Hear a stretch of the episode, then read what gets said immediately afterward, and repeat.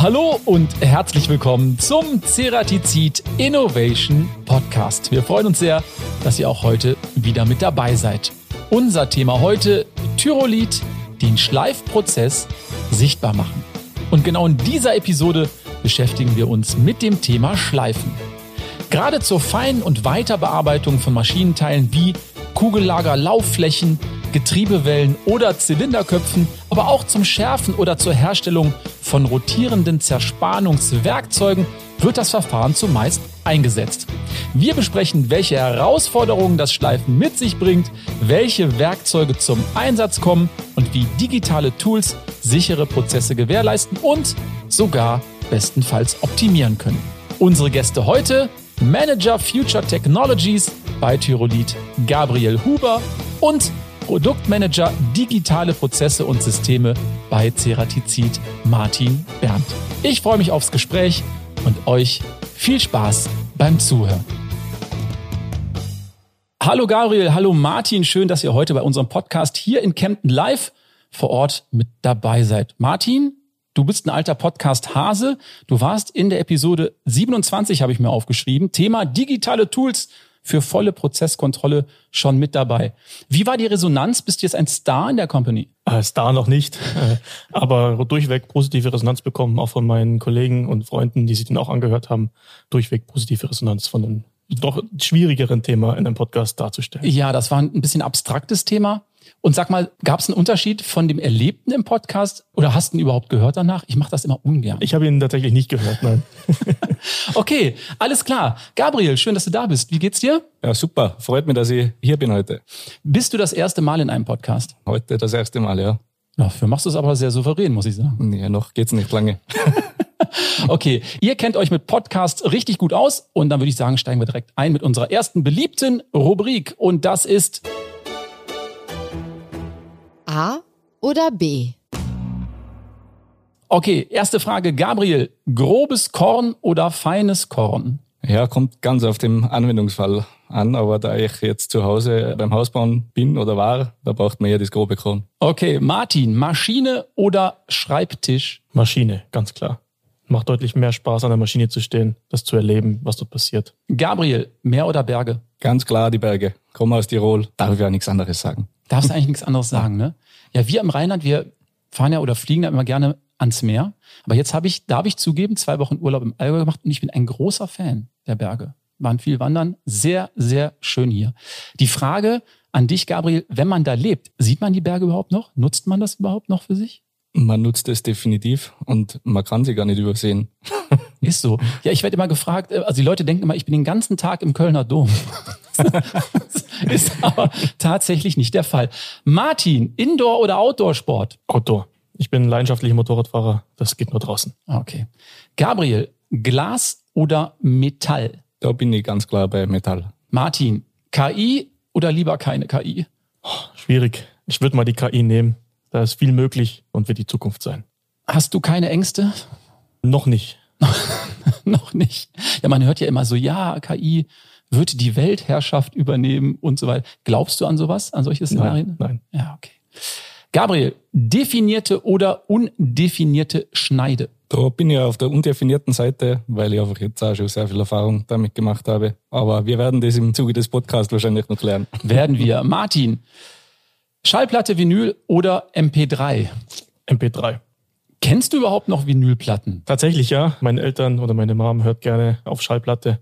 Äh, ist ein schönes Erlebnis, aber ich bin später groß geworden. Ja, natürlich. Aber Schallplatte ist schon was Feines und es gibt ja ein Revival. Also es gibt mehr Plattenverkäufe denn je. Gabriel, und das ist eine unserer klassischsten Fragen, die muss sein, Innovation oder Tradition. Ja, ich bin schon mehr auf der Innovationsseite, ist auch mein Job und ich stehe dafür, habe auch zu Hause relativ viele neue Sachen, also deshalb eher Innovation, aber Tradition darf auch nicht zu kurz kommen. Was sagt der Martin dazu? Ich würde mich dem genauso anschließen. Okay, passt. Dann sage ich erstmal Dankeschön für den ersten kurzen Überblick und das Kennenlernen. Und ich würde sagen, wir steigen direkt ein. Gabriel, du bist Manager Future Technologies bei Tyrolit. Stell dich doch einfach mal ganz kurz vor. Was macht ein Future Technologies Manager? Ja, im Prinzip ist sehr weit gefächert. Also prinzipiell äh, bin von der Ausbildung im Mechatronik-Automatisierungsbereich und seit ja ein bisschen über fünf Jahren jetzt bei Tyrolit habe angefangen eben mit den Kollegen von Ceradizid auch sehr stark zusammenzuarbeiten mit dem Toolscope und mittlerweile darf ich auch, sage ich mal, meine Flügel ein bisschen ausbreiten und für Tyrolit bin ich auf der Suche für alle möglichen neuen Technologien abseits von klassisch der Schleifscheibenoptimierung, wie es wir bei uns machen. Also alles, was so außerhalb von der Norm, outside the box ist, in meinem Aufgabengebiet. Dann findest du solche Technologien und musst die natürlich präsentieren. Sind da auch Sachen bei, da hast du dir gedacht, that's it. Und dann war das wirklich gar nichts. Ich meine, gerade in dem Bereich passiert das wahrscheinlich oft. Ja, das ist definitiv so. Das ist auch sehr oft, dass Projekte dann einfach länger brauchen. Ab und zu ist man einfach der Zeit voraus. Aber dann kommen sie vielleicht ein paar Jahre später wieder und dann passt genau. Du hast ja gerade auch schon unseren Tool Scope erwähnt. Da sprechen wir gleich nochmal im Detail drüber. Martin, du bist bei Ceratizid als Produktmanager für den Bereich Digitalisierung zuständig. Auch ein ganz spannendes Thema, gerade heute. Erzähl doch mal allen, die dich jetzt noch nicht kennen, was machst du da genau? Ich bin äh, hauptsächlich für unser Produkt Toolscope zuständig, betreue dort die Schnittstelle zwischen der Entwicklung und dem Marketing. Wir arbeiten gemeinsam aus, wie wir beispielsweise jetzt den Messeauftritt organisieren, welche Videos wir dafür brauchen, wie die Landingpage aussieht. Das ist einer der Aufgabengebiete ich bin auch eng mit der Entwicklung zusammen. Wie wird das Produkt in den nächsten Jahren aussehen? Welche Funktionen wollen wir noch hinzufügen? Das sind viele Sachen, die dazukommen. Bei mir geht es auch noch ein bisschen gröber oder ein bisschen übers Toolscope hinaus. Da haben wir noch eins, zwei andere Produkte, die demnächst noch rauskommen. Und alles, was so einen ganz kleinen Anteil am Toolscope hat, liegt bei mir auf dem Schreibtisch. Okay, Kannst du uns da später vielleicht ein bisschen was schon verraten? Auf jeden Fall. Okay, Digitalisierung, da wird es wahrscheinlich auch erstmal nicht langweilig, oder? Da wird es niemals langweilig. Äh, da gibt es sehr, sehr viele Ansichten, was ist Digitalisierung, was ist es noch nicht. Die Wege sind verschieden, jeder versteht was anderes darunter. Es ist ein sehr spannendes Thema. Ja, und ein großes Thema auch. Auf ne? jeden Fall. Ist ja groß. eigentlich fast alles digital genau. heutzutage. Ja, Gabriel, Tyrolit, das werden vielleicht einige unserer HörerInnen schon kennen. Vielleicht kannst du mal ganz kurz zusammenfassen, was genau macht Tyrolit eigentlich? Ja, Tyrolit ist auch relativ interessant im Freundeskreis, wenn man erklärt, wo man arbeitet. Normalerweise vom klassischen Handprogramm, wo man auf dem Winkelschleifer steckt. Also die, die Trennscheibe, die Schrubbscheibe. Also das ist so klassisch, was man kennt von Tyrolit, aber Tyrolit ist eigentlich viel größer. Wir haben ja fast über 80.000 Produkte im Sortiment und wir definieren uns eigentlich als Technologieanbieter, alles was das Thema Schleifen anbelangt. Wir sind weltweit führend, internationales Unternehmen und haben unterschiedliche Bereiche von wirklich der Bohrkrone bis hin zu einer hochgenauen Trägerkörper, der dann auf das Mühe genau schleift. Also alles Mögliche, alles rund um das Thema, wie behandle ich meine Oberfläche mit der Schleifscheibe. Okay, aber große Überschrift ist immer Schleifen. Große Überschrift ist immer Schleifen, ja, genau. Und wenn man Tyrolit hört, dann hat man auch schon mal mitbekommen, irgendwie gibt es einen Zusammenhang mit Swarovski? Ja, genau. Also wir sind Teil der Swarovski-Gruppe. Also in der Swarovski-Gruppe gibt es dann die Swarovski Crystals, dann gibt es die Swarovski Optik und wir als Tyrolit sind quasi der Teil, was die Schleifscheiben macht. Ja, also die Geschichte ist eigentlich relativ einfach. Schon vor dem 19. Jahrhundert hat der Daniel Swarovski angefangen, die Kristalle zu schleifen, wollte dann unabhängig werden von Anbietern, hat dann mehr oder weniger seine eigenen Schleifscheiben produziert. Und das hat man natürlich auch gesehen, dass das ein Produkt für andere Leute wäre. Daraus ist Tyrolit entstanden, haben ja mittlerweile auch schon über die das 100-jährige Jubiläum gefeiert, also auch schon relativ erfahren. 100 Jahre gibt ja. das Unternehmen schon. Wie entstand dann letztendlich die Idee, das Geschäft von der Glasschleiferei auf weitere Materialien wie zum Beispiel Metall oder Gestein auszuweiten? Lag das nahe? Das liegt in dem Sinne nahe, dass ja immer die Kundenanforderung war schon immer da und eigentlich aus dem ist das Ganze entstanden. Dann hat man das Know-how aufgebaut und daraus ist jetzt eigentlich dieses Sortiment an über 80.000 Produkten entstanden, was wir haben. Wow, 80.000 Produkte. Kann man das zeitlich ein bisschen anordnen, seit wann ihr euch auf diese Bereiche ausgeweitet habt? Das hat eigentlich mit der Firmengründung 1919 eigentlich schon begonnen. Okay. Das ganze Thema Glasschleifen ist ja sehr speziell, deshalb, und wo wir drinnen sind, das ist schon sehr ein allgemeiner Bereich, was man einfach weltweit benötigt. Wir haben jetzt schon über Innovation, Tradition gesprochen bei unseren AB-Fragen. Was würdest du in dem Zusammenhang sagen? Was war für Tyrolit eigentlich bisher die größte Innovation? Die größte Innovation ist eigentlich unsere fortlaufende technologische Weiterentwicklung. Ich habe mich ja im, im Zuge des Podcasts ein bisschen erkundigt bei uns und habe da einen ganz, ganz interessanten Fakt bekommen. Also im Prinzip alles, also ein Drittel von unseren Produkten, die momentan am Markt sind, sind in den letzten drei Jahren entstanden. Also die spricht schon sehr dafür, dass wir uns eigentlich ständig weiterentwickeln. Wir haben auch über 100 Leute in der Entwicklung sitzen, die den ganzen Tag nichts anderes tun, als wie die besten Schleifmittel der Welt zu erzeugen. Und dafür steht Tyrolit und das ist genau unser Kernbusiness. Ich denke jetzt, die meisten, wenn die über das Schleifen nachdenken, dann denken direkt an Baumarkt, an Schmirgelpapier, an Schleifpapier. Aber damit habt ihr jetzt eigentlich klassisch nichts zu tun, oder? Wir haben definitiv auch damit zu tun, nur das ist jetzt ein anderer Bereich, mit dem habe ich speziell jetzt relativ wenig zu tun. Wir haben den Metal Industries Bereich und darin haben wir die Präzision untergebracht. Präzision ist dann alles wie die Kollegen von Ceradizid. Also die schleifen dann aufs Mühe genau und ist dann nicht wie zu Hause, dass man eine schöne Oberfläche erzeugt oder eine Schweißnaht schleift. Also okay. wir machen das, aber das ist nicht mein Bereich. Okay, aber lass uns doch trotzdem mal beim Schleifpapier oder beim Schmirgelpapier bleiben, denn das führt uns zu unserer nächsten beliebten Rubrik und das ist die Schätzfrage. Ganz genau unsere Schätzfrage. Und ich habe heute zwei mitgebracht. Erste Frage. Was war denn der Vorreiter des sogenannten Schmürgel- oder Sandpapiers? Wie haben denn zum Beispiel die Wikinger früher das Holz oder ihre Boote geschliffen? Habt ihr eine Idee? Martin. ich kann mir vielleicht was ähnliches vorstellen, wie es jetzt noch ist, dass man kleine Steine genommen hat und die mit irgendeinem Harz an Rinde geklebt hat und damit vielleicht geschliffen hat. So. Sehr kreativ. So war es aber nicht. Aber ich schreibe es mir mal auf.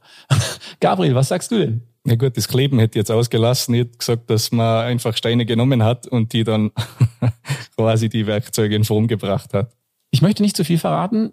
Ihr seid nicht ganz nah dran, muss ich ganz ehrlich sagen. Wir werden das Ergebnis natürlich gerne am Ende verraten. Wie haben das eigentlich früher die Wikinger gemacht, wenn die mal was schleifen mussten? Die hatten ja große Boote, da wurde sicherlich auch geschliffen. Wir werden es am Ende verraten. Gabriel, was wird denn im Bereich der Metallbearbeitung alles mit euren Werkzeugen überhaupt bearbeitet? Kannst du uns mal ein paar Fallbeispiele geben aus der Praxis? Also ein großer Teil unseres Geschäfts ist natürlich auch der Automobilbereich. In einem Verbrennungsmotor sind weit über 100 Teile, die beweglich sind. Also wenn man sich zum Beispiel die Kolben, die auf und ab gehen, oder die Kurbelwelle, die Nockenwelle, das sind klassische Teile, die geschliffen werden speziell bei uns im Präzisionsbereich. Also alles, was wirklich dann am Ende des Tages hochgenau präzise sein muss, das ist am Ende geschliffen. Darf ich da vielleicht die spannende Frage stellen, wie sieht das mit Elektromobilität aus? Da fallen ja wahrscheinlich dann auch einige Bereiche weg. Oder gibt es da auch Bauteile, die geschliffen werden müssen? Ja, bitte nicht auf die Nummer festnageln, aber so ungefähr bei einem Verbrennungsmotor hat man ein bisschen über 100 Bauteile, die beweglich sind. Bei einem Elektromotor hat man das immer noch, aber dann sind es ungefähr zehn Bauteile. Mhm. Also Faktor 10 wird dann wegfallen, aber natürlich sind immer noch gewisse Dinge da, weil zum Beispiel auch Lager, das sind ganz klassisch Dinge, wo die Laufflächen einfach passen müssen. Und das wird geschliffen und auch beim Elektroauto wird man Lager benötigen. Und umso genauer, weil das Elektroauto, da hört man jedes Geräusch. Und deshalb muss das Ganze passen. Und eine Sache, die ich noch gelesen habe, Ceratizid ist auch euer Kunde. Was genau macht ihr für Ceratizid? Ja, ist ganz interessante Story, weil irgendwo ist das das Henne-Ei-Prinzip. Wir machen Schleifscheiben, unsere Schleifscheiben werden geformt mit Ceradizid-Werkzeug teilweise und die Werkzeuge von Ceradizid werden mit Schleifscheiben geschliffen. Also da ist eine sehr starke Partnerschaft, da würde ich jetzt behaupten. Okay, klingt nach einem sehr gesunden Kreislauf. Martin, vielleicht kannst du das ein bisschen genauer erklären. Das heißt also, dass auch einige Zerspannungswerkzeuge geschliffen werden müssen. Kannst du hier vielleicht was über den Prozess sagen? Wie genau läuft sowas ab? Also fast alle hochwertigen Zerspannungswerkzeuge müssen geschliffen werden. Darunter fallen zum Beispiel dann die Wendeschneidplatten oder Vollhartmetallwerkzeuge wie Bohrer, Reibaalen, Fräser und vieles mehr. Bei zum Beispiel gepressten Wendeschneidplatten wird die finale Geometrie geschliffen und bei Bohrern bzw. bei Fräsern wird aus dem gesamten Hartmetallstab die komplette Werkzeugkontur rausgeschliffen. Das heißt, diese ganzen Spannoten, dieser Trall, den man auf dem Bohrer sieht, die Kopfgeometrie und die Schneidgeometrie, das wird alles mit Schleifwerkzeugen herausgeschliffen, dass am Ende das fertige Werkzeug genau in seiner präzisen Form rauskommt. Okay, das heißt also, man kommt gar nicht ums Schleifen drumherum. Nein, wir kommen für Produktion für unsere Werkzeuge auf keinen Fall da drumherum. Ja, und Gabriel, warum wird denn überhaupt geschliffen? Gibt es nicht auch andere Möglichkeiten mittlerweile? Was bietet das Schleifen für Vorteile? Die Vorteile sind ganz klar, wenn Oberflächen sehr hart sind. Schleifwerkzeug kann man wieder abrichten, das ist jetzt dann ein technischer Begriff. Im Prinzip, man kann das Schleifwerkzeug mehr oder weniger beliebig wieder in Ausgangszustand bringen. Und da ist das Schleifen einfach nicht nur noch nicht, sondern wird auch sehr lange nicht zu schlagen sein. Ja, es gibt auch Alternativen wie das Hartdrehen, aber auch da, da ist einfach Verschleiß. Im Gegenzug zu einer Schleifscheibe kommt da das Ganze nicht dran. Und was sind die größten Herausforderungen beim Schleifen? Ich meine, man kennt das nur, wenn man selber Heimwerker ist. Ne? Da gibt's immer mal Probleme. Was sind da die häufigsten Fehler, die gemacht werden jetzt bei euch? Ja, die häufigsten Fehler, das generell im Schleifen hat man sehr viele Parameter, die halt mit reinspielen. Die häufigsten Fehler sind meistens, wenn man zu viele Parameter zugleich dreht, wenn was nicht klappt.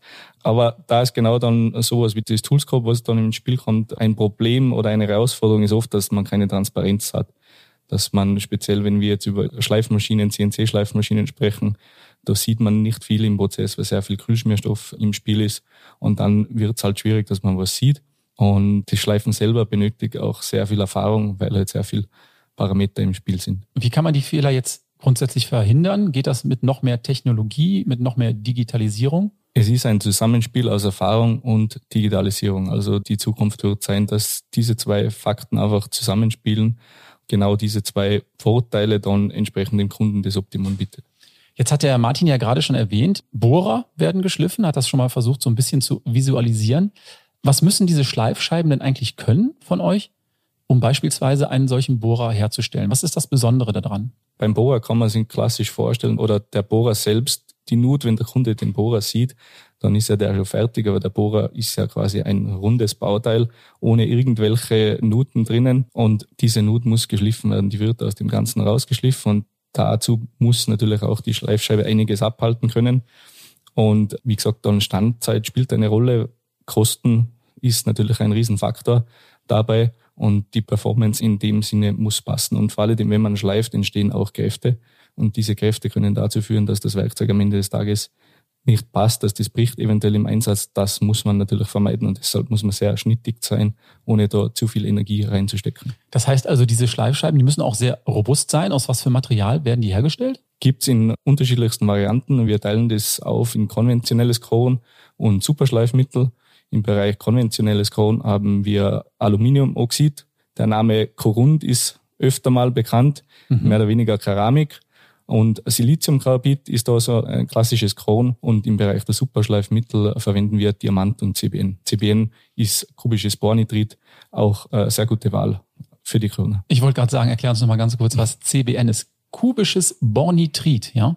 Ja. Und bei welchen Prozessen greife ich jetzt zum Beispiel zu Keramiksand und wann zum Beispiel zu einem Naturdiamant? Das ist abhängig vom Material. Also wenn ich jetzt äh, zum Beispiel sehr eher weiches Material habe, duktil, wenn der Span dann quasi bei der Abhebung oder im Eingriff länger ist, dann greife ich eher zum Korund. Und wenn ich dann wirklich sporöde Materialien habe, können wir auch als Vergleich den Bohrer nehmen. Das ist gehärtetes Hartmetall oder kann Hartmetall sein. Und da hat man dann normal sehr, sehr sprödes Material. Dann braucht man oder dann nimmt man den Diamant her.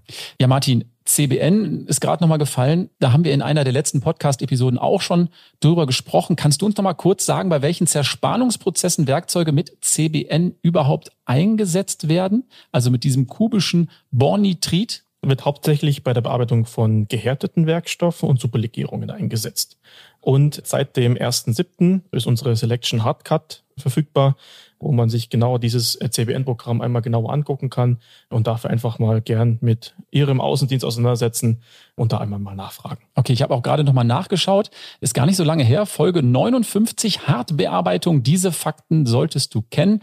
Da nochmal der Hinweis für unsere ZuhörerInnen, vielleicht mal reinzuhören. Da sprechen wir ausführlich über PCBN und über das Hartdrehen. Ja, Gabriel, und jetzt die alles entscheidende Frage. Wie werden denn eigentlich eure Schleifscheiben hergestellt. Wie darf man sich das vorstellen? Ja, im Endeffekt ist es wie Kuchen backen. Klingt einfach. Ja, wir haben ein Rezept und nach dem wird dann quasi die Schleifscheibe zusammengefügt, dann gepresst und am Ende des Tages noch gehärtet im Ofen. Und damit ist eigentlich die Schleifscheibe fertig. Die muss dann noch in Dimension gebracht werden. Ja, ein gutes Beispiel ist die Scheiben, die wir auch bei Ceradizid verwenden. Das sind auch Superschleifmittel. Die haben auch einen Trägerkörper. Ein Trägerkörper ist dann mehr oder weniger, kann Stahl sein, kann alles Mögliche sein, aber Stahl oder Kupfer. Und dieser Trägerkörper wird dann von Drehmaschinen bearbeitet und hier haben wir die Ceratizid-Werkzeuge im Einsatz. Jetzt hast du gerade schon gesagt, Geometrien, gibt es da unterschiedliche Geometrien? Was gibt es da alles?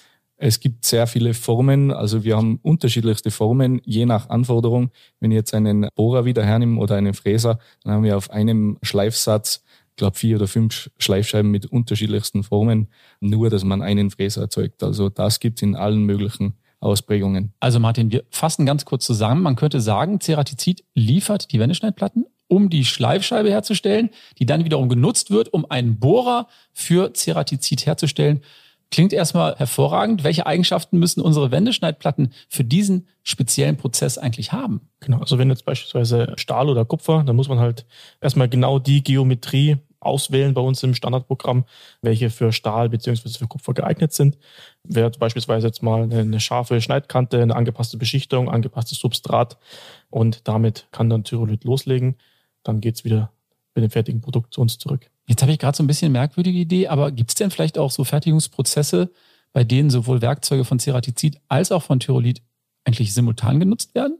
Also die Idee ist gar nicht ganz so merkwürdig. Simultan jetzt nicht, aber in der Regel ein klassischer Fertigungsprozess läuft so ab. Nehmen wir die Kurbelwelle wieder als Beispiel kommt aus der Schmiede zum Beispiel heraus, dann wird es erstmal in Form gebracht, da ist Ceradizid im Spiel.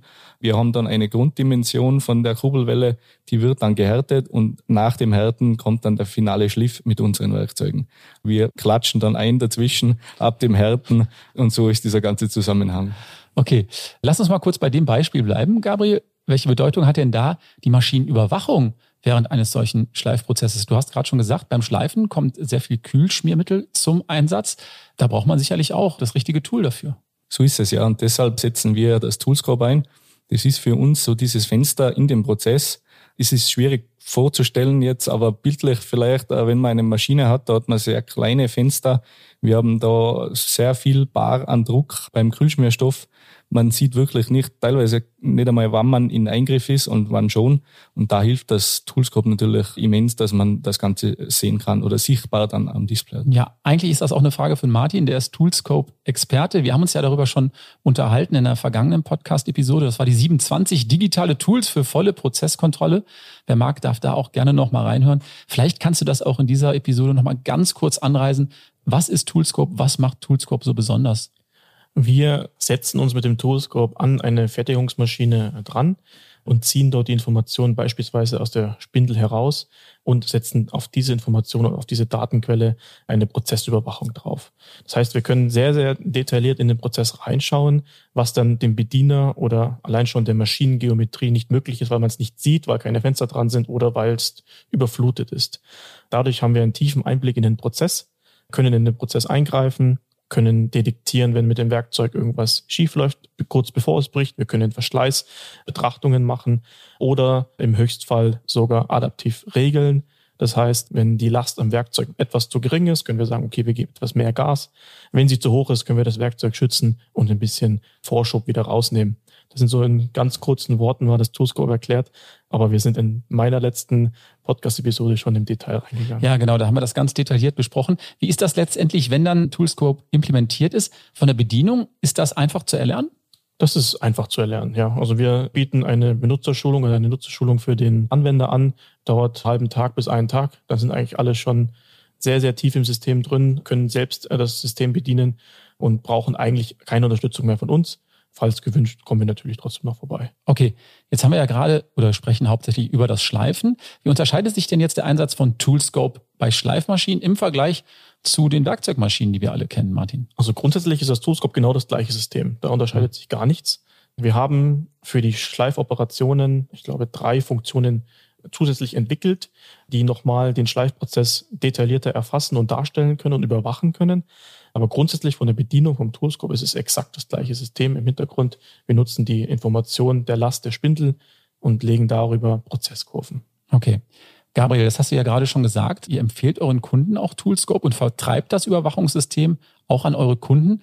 Was hat euch dazu veranlasst? Was hat euch überzeugt? Welche Gründe waren dafür ausschlaggebend? Ja, in erster Linie ist ja einmal die Digitalisierung voranzutreiben. Wir sind beim Kunden mit unserer Anwendungstechnik, wo wir Expertise direkt beim Kunden haben. Und dann ist natürlich auch wichtig, was passiert, wenn der Anwendungstechniker nicht mehr vor Ort ist. Und da ist einfach Toolscope das Fenster, das uns dann entsprechend die Daten liefert, um die Optimierung beim Kunden zu machen. Das ist mal der erste Schritt, aber es geht ja dann auch in, genau wie der Martin auch gesagt hat, Richtung Assistenz. Das sind auch Anwendungen beim Schleifen, wo das Ganze halt sehr gut passt. Hast du da vielleicht mal so eine Success Story, vielleicht ein Beispiel aus der Praxis, was du uns näher bringen kannst? Ja, kann ich zwei Beispiele nennen. Ein Beispiel ist, dass die Leerlaufreduzierung, also auch ein Bereich, wo wir jetzt mit den Schleifscheiben gar nicht eingreifen können, sieht man mit dem Toolscope, wenn man einfach zu früh die Sicherheitsfahrt beendet und dann sehr langsam ans Bauteil fährt. Dadurch, dass im Kühlschmierstoff im Einsatz ist, sieht man es nicht, wann man in den Eingriff kommt und über das Toolscope kann ich diese Bereiche dann verkürzen, weil ich den Vorschub beeinflussen kann. Und dann sind natürlich Prozessoptimierungen die klassischen Themen. Ja, auch kann ich Beispiel Kurbelwelle geben. Bei der Kurbelwelle bei einem Kunden wird pro Umdrehung der Kurbelwelle die Zustellung verändert. Und da kann man vorher nur raten, man kann testen, man kann probieren. Mit dem Toolscope sehe ich genau, bei der Zustellung habe ich jetzt zu viel Prozesskraft, kann dann genau diese Zustellung bei dieser Umdrehung ändern. Das war vorher so nicht möglich. Und wie werden diese Fehler im Prozess dann dargestellt oder angezeigt von Toolscope? Wo sehe ich das dann? Man hat die Oberfläche vom Toolscope und wie angesprochen, Toolscope kann ja auch mit der Maschine kommunizieren und wir können dann auch Fehler auslösen und dann die Maschine shoppen im Fehlerfall. Das ist möglich und auch eben den Vorschub kann man adaptiv geschalten, zum Beispiel oder auch Abbrichprozesse dann automatisch starten. Okay, spannend. Sag mal, Martin, haben wir denn auch schon Beispiele, wo wir Toolscope im Einsatz in Schleifmaschinen haben, jetzt bei Ceratizid? Bei unserem Werk in Balzheim, wo die mhm. Bohrer und Fräser gefertigt werden, dort haben wir die ersten Toolscopes im Einsatz, die genau den Schleifprozess äh, überwachen. Und was hat das für Vorteile? Können wir da schon Erfolge sehen mit Toolscope? Im Grunde genau die Themen, die der Gabriel gerade angesprochen haben. Wir haben den tiefen Einblick in den Prozess. Wir schaffen es, die Einsatzzeiten von den Schleifscheiben teilweise zu verlängern. Wir wissen ganz genau, was in dem Prozess passiert und haben einfach die Produktivität an den Maschinen, wo wir es aktuell installiert haben, erhöht. Dann können wir jetzt eigentlich zusammenfassen, dass also eine volle Prozesskontrolle auch beim Schleifen durch Toolscope gewährleistet ist und das System mit viel Potenzial für Optimierung schafft. Oder was würdet ihr jetzt sagen, ist euer Fazit? Ich würde sagen, sehr gut zusammengefasst. Toolscope ist ein sehr guter Start in die Digitalisierung. Man bekommt wirklich sehr viele Informationen raus, die man sonst eigentlich nie zur Verfügung hat. Und es ist ein sehr guter Start dann, um weitere Anwendungen umzusetzen. Eben wir bei Tyrolit arbeiten auch an neuen Funktionalitäten im Toolscope. Wir haben zwei Anwendungen, die komplett nur für Schleifen sind und zusammengefasst ist einfach das, dieser Start in die Digitalisierung des Schleifprozesses. Was würdest du sagen, Martin? Haben wir das gut zusammengefasst? Perfekt Gabriel zusammengefasst. Mehr kann ich dazu gar nicht mehr sagen. Kannst du nichts mehr ergänzen. Okay, Gabriel, du als Future Technologies Manager hast bestimmt noch einige Innovationen für uns bei Tyrolit im Ärmel. Kannst du uns schon ein bisschen was verraten, auf was sich eure Kunden in Zukunft freuen dürfen? Oder ist das alles noch so in der geheimen Schublade? Ja, geheim. Im Prinzip aktuell Thema Digitalisierung ist natürlich in aller Munde. Das wird uns auch in Zukunft noch beschäftigen. Wir schauen uns aber auch jetzt speziell das Thema Automatisierung im Bereich des Schleifens an. Gewisse Operationen, die noch von Hand gemacht werden, wie könnte man die automatisieren? Konkretes Beispiel? Konkretes Beispiel, wir haben ein neues innovatives Produkt, nennt sich Tyrolit Power, wo die ganze Oberflächenaktivierung, zum Beispiel in der Flugzeugindustrie, alles noch von Hand gemacht wird. Und man hört einige Flugzeughersteller, die sehr gute Auftragslage haben. Und man kann sich vorstellen, die schleifen alles noch mit der Hand. Und mit unserem Tool, da wollen wir dann mit dem Roboter das Ganze umsetzen und das können wir auch umsetzen. Okay, sounds like a plan. Martin, Gibt es denn schon digitale Lösungen von Ceratizid für die Zukunft? Was steht denn da noch alles an? Kannst du was verraten? Ganz aktuell für unsere nächste große Messe werden wir das äh, Cera Smart Cockpit, was wir auf der AMB schon angerissen haben, Stimmt. dieses Mal final vorstellen. Wir haben es nun mit Funktionen gefüttert. Das teilt sich in zwei Bereiche auf. Das eine ist einmal diese Anbindung an das Toolscope, dass wir die Informationen aus dem Toolscope global darstellen können. Das heißt, hat ein Kunde mehr als ein Toolscope, können wir die wie eine Art digitale Shopfloor-Ansicht machen. Wir sehen, wie laufen die Maschinen, wie ist der Zustand der Maschinen, wie verhält sich das Ganze. Das ist mal die eine Lösung. Die zweite Lösung befasst sich dann ganz stark mit den Werkzeugen. Also wie ist der aktuelle Nachschliffstatus von meinem Werkzeug? Wo befindet es sich in meiner Produktion? Wie oft wurde es schon nachgeschliffen?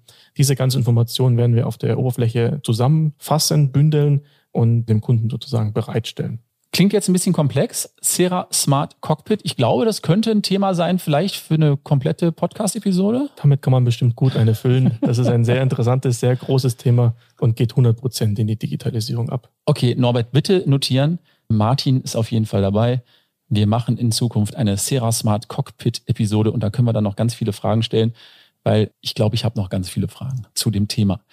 Dann an der Stelle erstmal ein großes Dankeschön an euch. Mit Blick auf die Uhr sind wir auch eigentlich schon wieder fast am Ende dieser Folge angekommen. Aber eine Sache dürfen wir nicht vergessen, die Auflösung unserer Schätzfrage. Ich wollte wissen, was war eigentlich der Vorreiter des sogenannten Schmürgel- oder Sandpapiers? Was haben die Wikinger früher gemacht, um Dinge zu schmürgeln? Beispielsweise ihre Boote. Und ihr habt gesagt, ja, ich könnte mir was vorstellen aus kleinen Steinen, die mit Harz aufgebracht werden. Du hast auch was gesagt, Gabriel. Ja, was mit Steinchen. Ich hätte nur einen Stein gesagt. Du hast einen Stein gesagt. Die Antwort ist mit der Haut von Haifischen. Die ist nämlich nicht weich und glitschig, wie man eigentlich vermuten mag, fieserweise, sondern sehr rau und ideal für den Feinschliff. Wird sowas bei euch noch eingesetzt? Im Ja. Museum? Nicht einmal im Museum. Aber es gibt, glaube ich, eine Anwendung und das Ja? ist beim Wasabi-Hobeln bei den Japanern. Die machen das auch noch. Jetzt, wo du sagst, fällt es mir wieder ein. Beim Wasabi-Hobeln, Wasabi kenne ich jetzt nur vom Sushi. Das, Das ist auch eine das, Wurzel Ich wollte gerade sagen, es ist eine Wurzel wahrscheinlich. Genau. Und die nutzen da Haifischhaut. Ganz klassisch, ganz klassisch. Ganz klassisch. Ja. Hey, haben wir was gelernt. Und noch eine Kleinigkeit. Wir alle mögen und lieben ja unsere Ceratizid Innovation Playlist auf Spotify. Ein bunter Strauß der Musik hat sich da mittlerweile zusammengetan. Von Death Metal bis zu Schlager haben wir alles dabei. Gabriel, keine Scheu. Was wünschst du dir? Ich wünsche mir Tenacious D Roadie, weil es einfach auch gut passt. Wir schauen, also Ceratizid und Tyrolit, dass die Show beim Kunden passt. Tenacious D, Jack Black. Gute Band. Kann man nicht anders sagen. Und Dave Grohl, Nirvana-Drummer, Foo Fighters Gitarrist, hat, glaube ich, auch bei denen ein Album eingespielt. Aber das ist nur so Nerdwissen am Rande. Martin, bitte. Wäre es Adieu von Rammstein. Adieu von Rammstein. Oh, ein pikantes Thema aktuell, über das wir nicht, nicht weiter sprechen wollen. Wir lassen es bei der Musik. Adieu von Rammstein. Wahrscheinlich, weil wir jetzt auch Adieu sagen, oder? Auch das. Dann sage ich Adieu, Gabriel. Es hat mir Spaß gemacht. Adieu. Martin. Und Martin, wir hören uns wieder zum Thema Sera Smart Cockpit. Genau. So machen wir's. Danke, bleibt gesund. Bis bald. Tschüss. Wir sind am Ende der heutigen Podcast-Episode angelangt. Mir hat's großen Spaß gemacht, mit Gabriel und Martin über das Thema Schleifen und die Schleifprozesse im Detail zu sprechen. Wir haben auch noch andere Themen angeschnitten, die verlinken wir euch gerne hier in den Show Notes. Und zwar hier nochmal der Hinweis, Folge 59, Hartbearbeitung. Diese Fakten solltest du kennen. Da dürft ihr gerne nochmal reinhören, wenn ihr Lust habt. Und auch in die Folge 27, digitale Tools für volle Prozesskontrolle. Hier auch der Link in den Show Notes. Ich sage erstmal Dankeschön fürs Zuhören. Sollte euch der Podcast gefallen, lasst uns gerne eine positive Bewertung auf den gängigen Podcast-Portalen da oder empfehlt unseren Podcast und nicht vergessen, diesen auch zu abonnieren. Für Anregungen, Tipps und vielleicht auch mal Gäste, die ihr gerne hören wollt, schreibt uns gerne eine E-Mail an teamcuttingtools.ceratizid.com. Danke fürs Zuhören, bis zum nächsten Mal. Tschüss und bye bye.